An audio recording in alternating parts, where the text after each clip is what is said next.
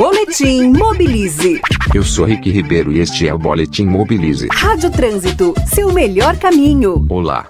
Especialistas em segurança de trânsito estão criticando o projeto de lei da Presidência da República, que altera alguns itens do Código de Trânsito Brasileiro.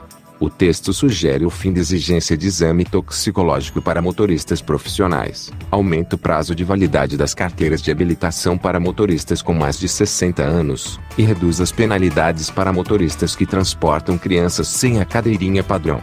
O tema mais polêmico, porém, é o número de pontos que levaria à perda da licença para dirigir. O limite atual está em 20 pontos por 12 meses, e o projeto prevê a elevação para 40 pontos. Esse sistema foi adotado pelo Brasil em 1997 com base na experiência internacional. Na Austrália, por exemplo, o limite é de 12 pontos por ano, e na Alemanha, 8. Punições severas são necessárias para evitar acidentes e mortes. O governo alega que a lei busca facilitar a vida dos profissionais que precisam da CNH para trabalhar.